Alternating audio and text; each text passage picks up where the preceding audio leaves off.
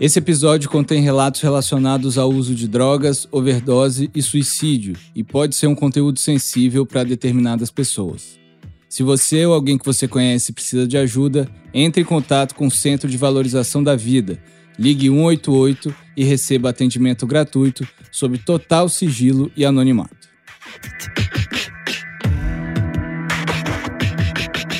Meu nome é Guilherme Guedes e você está ouvindo Cultura Pop Show, temporada O Errado Que Deu Certo. Nessa primeira temporada, a gente vai entender como o Charlie Brown Jr. continua sendo uma das maiores bandas de rock do Brasil, mesmo 10 anos depois do fim. Nos dias 20 e 21 de maio de 2011 ocorreu a terceira edição do Viradão Carioca, um evento que reunia shows de diversos artistas em vários palcos espalhados pelo estado do Rio de Janeiro. O Charlie Brown estava escalado para tocar no primeiro dia, no palco Zona Oeste, em Bangu. Mas o que parecia ser mais um show normal na agenda da banda se revelou um momento inesquecível para os fãs. Hoje é o primeiro show do Marcão de volta ao Charlie Brown. Foi com essas palavras que o Chorão anunciou a todos os presentes que a banda voltaria a ser um quinteto, com o Marcão de volta na guitarra. Quem tocava baixo na banda nessa época era o Heitor Gomes, que entrou em 2005 após a saída do Champion. Aí o Marcão voltou antes. A gente fez três shows juntos, que era eu, Marcão, Thiago, Graveto e Chorão. Fizemos virada cultural no Rio, fizemos João Rock, festival em Ribeirão Preto e fizemos Curitiba, se eu não estou enganado. A volta do Marcão, é claro, acendeu um sinal amarelo na cabeça do Heitor. Se o Chorão se reconciliou com o Marcão, o que impediria o vocalista de fazer as pazes com o antigo baixista da banda? Um dia assim, cara, eu tava voltando assim de carro pelo canal 3 assim, Cara, era de noite, assim, 11 horas, sei lá, uma segunda-feira, assim. Aí eu tô passando, assim, de carro, velho. Aí eu vejo o Chorão e o Champion conversando na mureta do canal, assim, ó. Aí eu falo, caralho, cara. Aí eu, tipo, putz, vou me esconder, né, meu? Eu falei... Aí eu me abaixei, assim, eu tive que parar no semáforo e me abaixei, assim. Eu falei, nossa, eles vão me ver. O Chorão era malandro. O Chorão, ele foi o primeiro cara que dirigiu meu carro, né? Eu tinha um Fox preto, assim. Com certeza ele deve ter visto eu ali e falou, puta, o Heitor, velho. Aí no dia seguinte me liga o, o produtor dele de estrada, o Vitor Mel. Oi, Heitor, Choronga quer conversar com você, vai na casa dele. Apesar de muito grato e orgulhoso do lugar que ocupava na banda, Heitor sabia que a aliança entre Chorão e Champion era forte demais para ser ignorada. A missão dele no Charlie Brown chegava ao fim, abrindo espaço para o retorno de Champion. Heitor entendeu perfeitamente a situação e, pela primeira vez, um integrante do Charlie Brown Jr. saiu da banda de forma amigável. Pouco depois, ele passou a tocar no CPM 22. A madrinha tentava me convencer, poxa, vai ser bom, meu, se for, fica e tal, cara. Eu falo, não, eu não, cara, eu tô, eu não vou ficar. E eu já tava decidido, eu falei, olha, eu vou com você até onde você quer, nós não vamos brigar. Eu vou com você até onde você quer, você vai preparando, vai falando. Quando você quiser trazer o campeão de volta, eu me desligo e você segue e a gente vai andar lado a lado, sem brigar. E foi assim. Enquanto isso, nos bastidores, Chorão e Champion tentavam deixar as mágoas do passado para trás. Não foi fácil e levou mais tempo e mais conversas do que qualquer um dos dois gostaria. Numa segunda-feira, 11 de julho de 2011, Chorão publicou no site oficial do grupo o anúncio que todos esperavam: Champion estava de volta. Mas o vocalista não perdeu a oportunidade de alfinetar Champion. Abre aspas. Ajustamos diferenças entre nós, botamos a limpo o motivo pelo qual nos separamos e ele me disse que percebia agora o quanto tinha sido intempestiva a maneira como ele deixou a banda e os comentários que ele fez sobre mim depois. Ele me pediu desculpas e eu aceitei de boa, mesmo passando até hoje por coisas desagradáveis por conta de todo fala-fala e esse engano hoje esclarecido. Porque se havia alguma coisa a ser dita, tinha que ser dita cara a cara entre nós motivo pelo qual sempre fiquei na minha, pois no fundo sabia que esse dia ia chegar. Nessa conversa, ele também me falou que tinha vontade de voltar a tocar com Charlie Brown Jr., notícia que me deixou muito feliz. Nesse momento, com a saída do Heitor e a volta do Marcão, foi decidido em uma reunião por unanimidade entre o Thiago, o Bruno Graveto, o Marcão e eu que o mais legal então seria aceitar o campeão de volta à banda. A partir de agora, começa uma nova história a ser escrita por nós e por todos vocês que sempre nos apoiaram. Fecha aspas. O recomeço, tão esperado pelos fãs, finalmente chegou. Os fãs ficaram muito felizes porque nesse intervalo de cinco anos teve uma nova já uma nova geração de fãs. Teve uma galerinha que era muito pequena que não tinha tido oportunidade e agora poderia de novo ver o Charlie Brown com os integrantes da primeira formação, quer dizer, da formação clássica, né?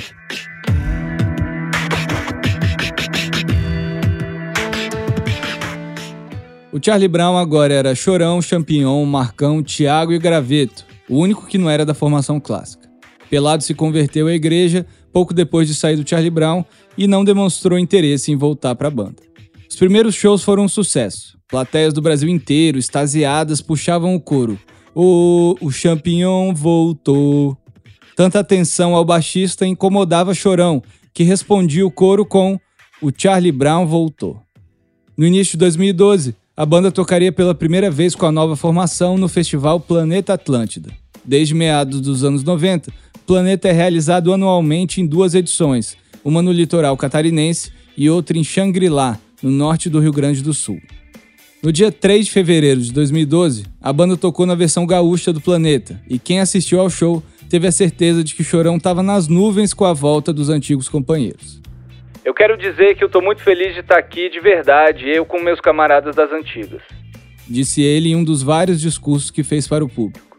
A gente fez isso pelas nossas famílias, pelos nossos filhos, pelos nossos fãs e pela família Charlie Brown.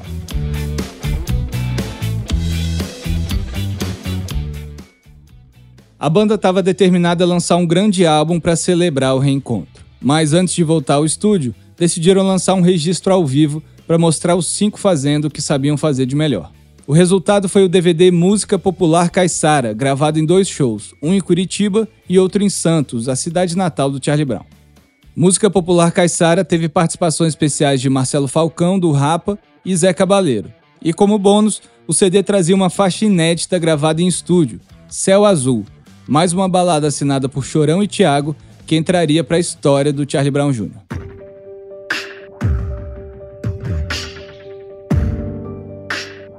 Tudo parecia indicar que o Charlie Brown Jr. estava prestes a viver seu melhor momento em muitos anos.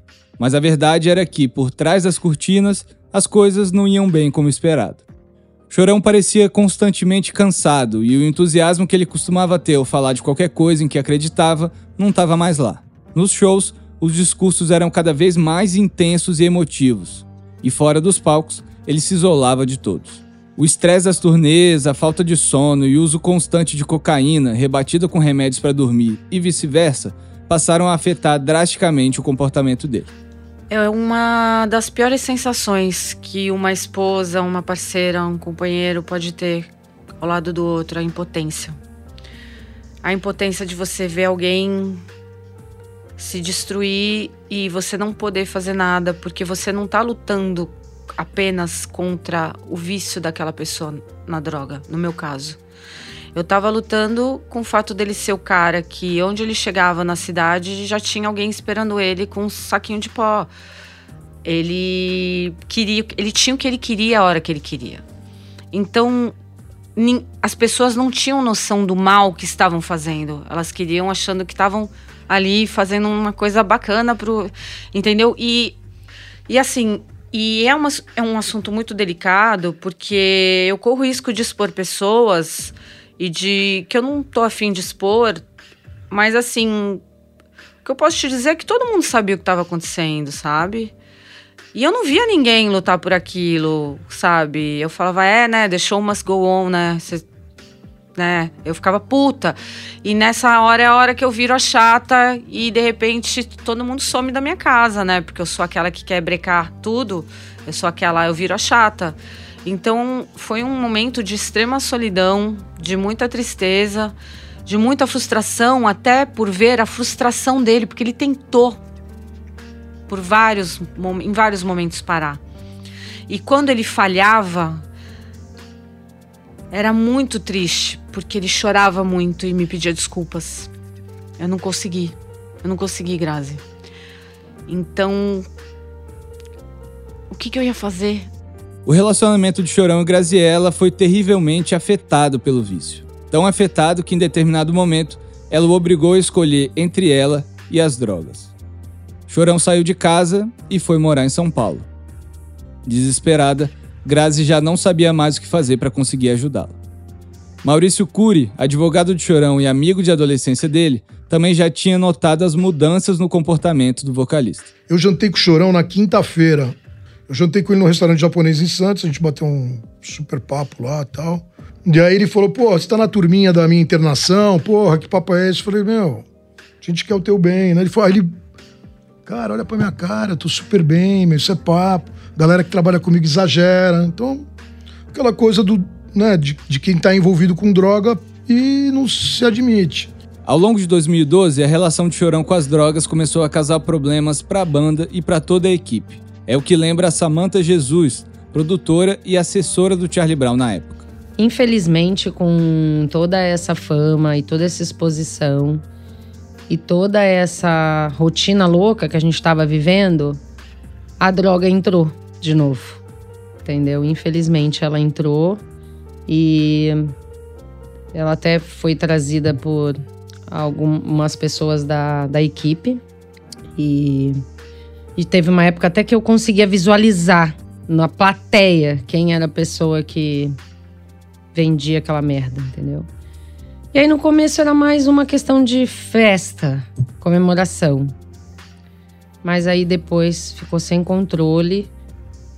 E foi ali que a gente perdeu a lei, entendeu? Foi quando ficou sem controle que a gente perdeu ele.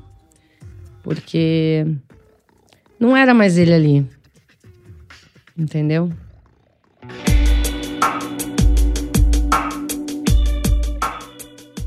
Além do problema com as drogas, Chorão parecia não conseguir superar os atritos do passado, especialmente a briga com o Champignon. As brigas entre os dois começaram a se tornar cada vez mais frequentes, mas o público não tinha noção disso. Pelo menos até setembro de 2012, quando Charlie Brown fez um show em Apucarana, no Paraná. Na ocasião, durante um dos seus discursos habituais, Chorão se virou contra Champion e começou a acusar o baixista violentamente. Enquanto Champion parecia chocado, congelado no fundo do palco, sem saber o que fazer, Chorão o acusou de ter voltado para a banda apenas por dinheiro, e a plateia vibrava a cada acusação do vocalista. Foram quatro minutos de esculacho até que Champion saiu constrangido do palco. No meio da plateia, um fã gravou em vídeo toda a cena. E na manhã seguinte, o vídeo já havia se espalhado por todas as redes sociais. Cláudia Bosley, companheira de Champion na época e mãe da segunda filha do baixista, relembra que ele voltou para casa muito atordoado com o que havia acontecido. Eu fico até emocionada de lembrar disso, porque assim, eu sempre, sempre assim, tenho essa certeza comigo de que a morte dele começou ali. Sabe? Ai, desculpa.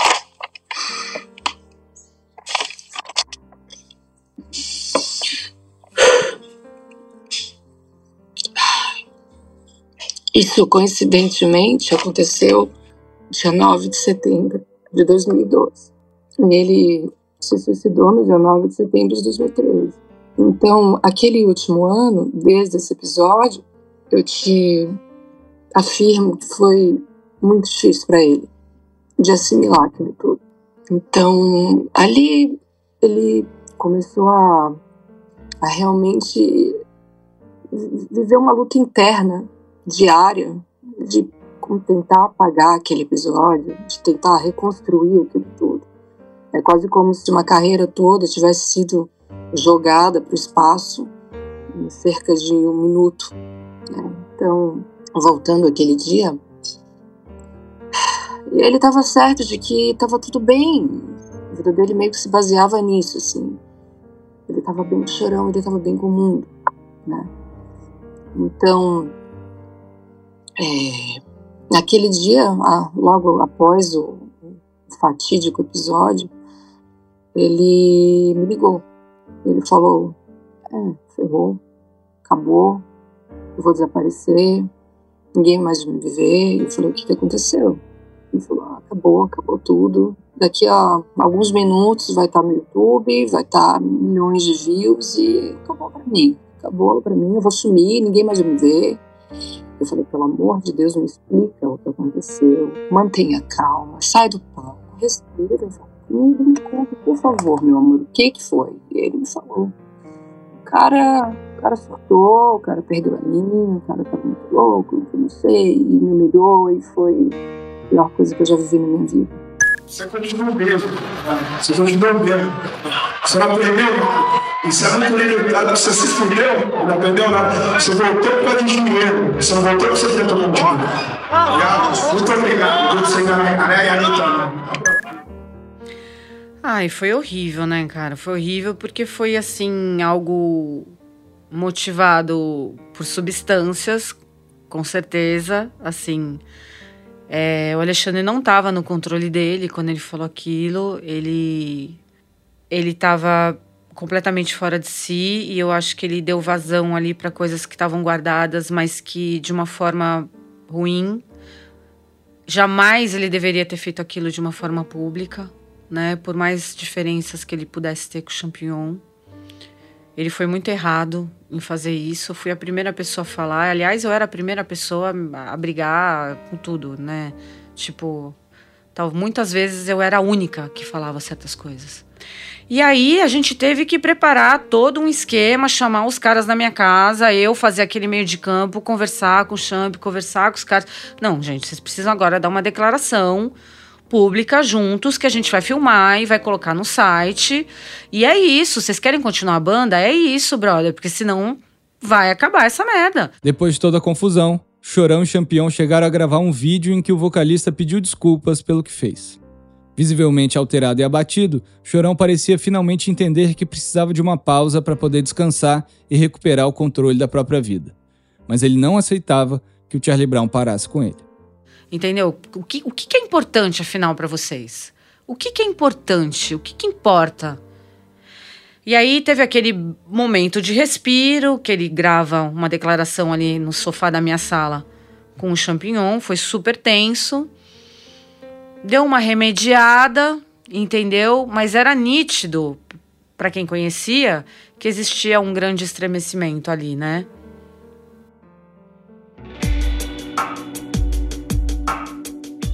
Paranoico distante, Chorão volta e meia dizia que ia tirar uns meses de folga, que ia dar uma sumida e coisas do tipo.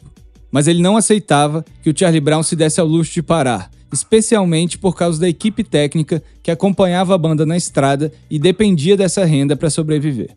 Mas como a banda seguiria sem Chorão? Em várias dessas conversas, com muitas pessoas diferentes, o vocalista dizia que Champignon devia substituí-lo. Não, isso aí era, não era só ele que falava, eu ouvi da própria boca do Chorão. O Chorão estava, realmente, ele estava, é, eu acho que isso tudo, ele estava numa fase muito crítica, né, de, de depressão e uso de, né, de álcool, e, enfim. Ele estava muito intoxicado, né, vamos dizer assim. Talvez na, naquela época realmente, não sei, uma internação é, forjada ali para que ele pudesse realmente se desintoxicar. E ele falava muito assim, cara, eu tô cansado, tô cansado, preciso de umas férias, vou dar uma parada, vou ter que dar uma parada. Acho que ele não, não pensava em nada, não, assim, mas eu acho que ele, ele tava realmente precisando parar um pouco, né? Ele falava, tô, tô, é a única pessoa que, que vai poder fazer alguma coisa, continuar o barco, né? Era essa frase que ele usava, continuar o barco. É você, Baiano. O baixista, no entanto, parecia não levar muito a sério o pedido de Chorão. Para ele, não passava de uma onda errada do vocalista. A situação era crítica. Todos que estavam à volta de Chorão sentiam os impactos do vício e temiam pela saúde dele. Kleber Atala, motorista de Chorão, convivia com ele diariamente e viu tudo em primeira mão. Não tenha dúvida, não tenha dúvida, porque é que a gente falou, né? Os caras sabiam que ele estava ali na cidade, já vinha todo mundo preparado, né? Dar cocaína pro cara. Pô, o Chorão tá cheirando na cocaína, então, os caras, isso aí é uma glória, assim, entendeu? Isso aí é. E realmente, isso aí tenho certeza que dificultou muito a vida do cara, assim. Mesmo amigos mais recentes, como de Ferreiro, vocalista do NX0, lembram como era difícil manter contato com o Chorão nessa época. Então, Gui, é, eu fui muito atrás dele esse último ano, tá? Tipo, para conversar, para encontrar. Tava realmente mais difícil, né? Ele ficava entre Santos, indo e voltando, assim, com a Grazi, depois ia, depois voltava, e tava. Eu sabia que tava complicado. E aí eu é, eu lembro que a gente se encontrou é, um dia em São Paulo também, junto com mais umas pessoas, assim. E eu fui falar, como sempre, com ele. Ele tava um pouco mais, mais na dele. Ele é, ele é super expansivo quando me encontrava, assim. Desde brincar comigo, fala, que roupa é essa? Aquela coisa que você tá usando, pô, aquela parada que você fez e tudo mais, legal, ruim, por que, que você foi falar aquilo lá na tal programa? Ele sempre falava algo, entendeu? Sempre brincava comigo, mas não, você é e me abraçava e tal. E nessa foi um cumprimento, assim, já tava de óculos, então ele tava com muitos altos e baixos, né? Em São Paulo, Chorão vivia de hotel em hotel. Ele até tinha um apartamento na cidade, mas se hospedava em lugares diferentes para dificultar o trabalho de quem procurava por ele. Temendo pela vida de Chorão, Graziella tomou uma atitude drástica. Né, até o ponto que eu cheguei em sugerir uma internação. Eu tive uma conversa com a mãe do filho dele. Eu tive uma, chamei a produtora dele. Eu falei: olha, tá todo mundo sabendo disso. Pelo amor de Deus, gente. Tá aí, tá uma tragédia anunciada. E aí, todo mundo, essas pessoas concordaram. E aí, no dia que acontecer, ele estava hospedado num hotel que tava um, um cara do sertanejo, bem famoso, hospedado também. Pensa numa recepção lotada de fã. E a ambulância assim do lado. Eu falei, gente. Ele olhou, ele olhou de cima, ele viu, ele sacou tudo na hora. E aí ele virou para a produtora dele e falou assim: "Fala para Graziela que se ela for fizer isso comigo, eu nunca mais olho para a cara dela na vida. Fala que vai ficar aí até amanhã, ninguém vai vir me tirar daqui. Nem que eu pule dessa janela, ninguém me tira daqui." E ali é o momento que eu me rendo, que eu falo, que eu me ajoelho, que eu, que eu despenco, que eu, que eu não tenho nem palavras para descrever. Porque é uma sensação de fracasso muito grande, de impotência e, e de você ver a pessoa que você mais ama no mundo abduzida. Nesse dia, Samantha, a produtora da banda, também estava presente. Nós fomos até a consultório de uma doutora, eu não vou saber agora o nome dela, mas enfim, explicamos, eu relatei tudo o que estava acontecendo, tudo. E ela emitiu um documento que a gente poderia interná-lo à força até porque ele não admitia que ele estava com o vício. Ele falou que a, ele achava que a hora que ele quisesse, ele sairia. Eu não conseguia entender a gravidade do problema, né? Ele estava hospedado num hotel em São Paulo e a gente tentou fazer isso. Só que quando a gente chegou lá, né, com todo o aparato, tinha um outro cantor hospedado com muitos fãs na porta. E aí a gente falou: Meu Deus, não dá para fazer isso hoje? Se não, imagina, isso vai estar em todas as redes sociais, não vai dar. No dia seguinte, o bonito lá da portaria, lá, o, o carinha lá do hotel, que hoje ele deve. Hoje ele deve pensar, devia ter escutado aquelas moças que vieram aqui. Ele foi e contou tudo pro chorão. Que a gente tinha ido lá, que a gente tinha falado. E aí o chorão ficou louco com a gente. ficou muito puto, mas ele foi assim, veio mais uma vez falar: não, vocês estão exagerando, não é nada disso e tal. E aí acabou que ninguém teve a força para seguir, né? Porque isso você tem que ter uma força, né? Pra você seguir, para você tomar uma atitude dessa, de você internar uma pessoa contra a vontade dela, você tem que ter uma força além de você, né? E o Chorão sempre foi gestor de tudo. Tudo. Tudo ele era gestor. Então, assim, você ir contra ele era muito difícil também.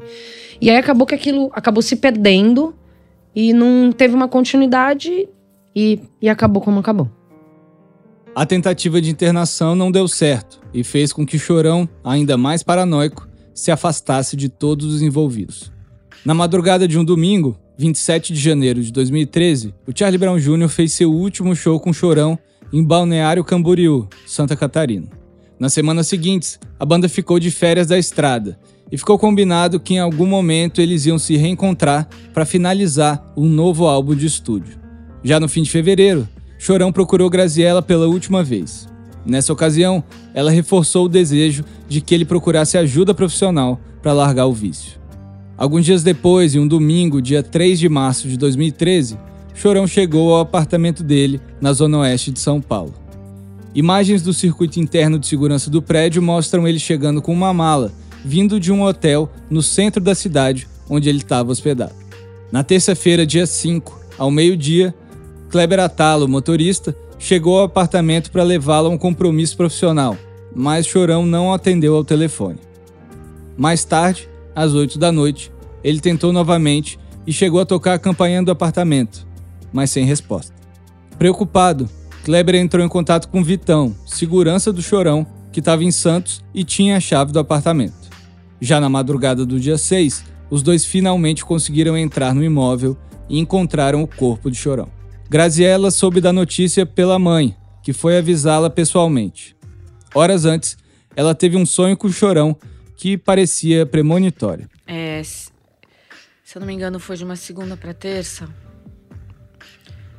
O, o sonho muito nítido, assim.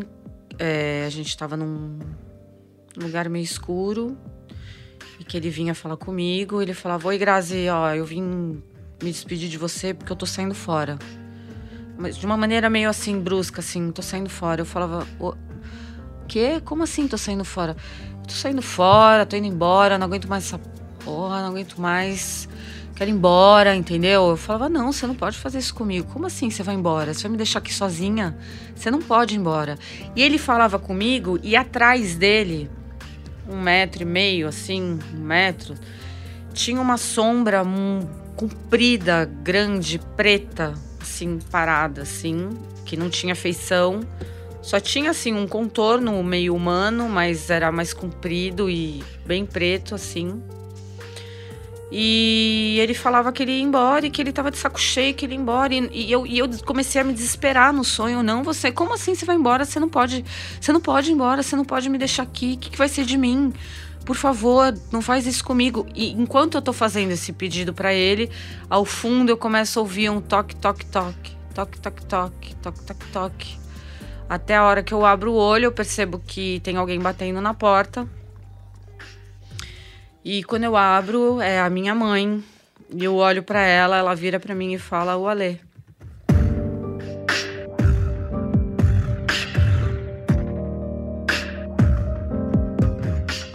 A morte de Chorão foi sentida por todo o Brasil. Mesmo com todas as polêmicas em que se envolveu ao longo da vida, era inegável que Chorão tinha um carisma único, que fez com que o Charlie Brown fosse reconhecido no país inteiro, de norte a sul, das periferias aos bairros de luxo. A morte de Chorão botou em xeque o futuro do Charlie Brown Jr. Com uma turnê agendada e um álbum quase pronto, os quatro mal tiveram tempo de processar a morte do amigo quando foram obrigados a tomar talvez a decisão mais difícil da vida deles até então. No próximo episódio de O Errado que Deu Certo, o último da temporada, vamos entender a repercussão da morte de Chorão, a formação da banca e relembramos a outra tragédia que o grupo iria enfrentar.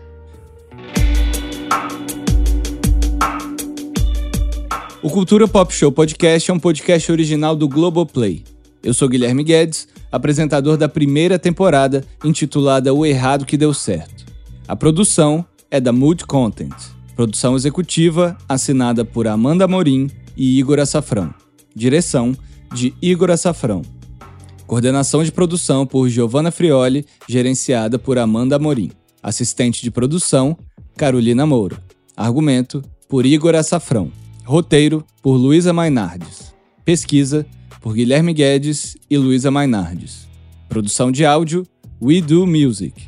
Diretor de áudio, Cezinha Matos. Montagem e mixagem, Guto Teixeira. Trilha original, Cezinha Matos e Guto Teixeira. Gravado nos estúdios Mood. Pela Globo, Eric Bretas assina como diretor-geral de produtos digitais e canais pagos.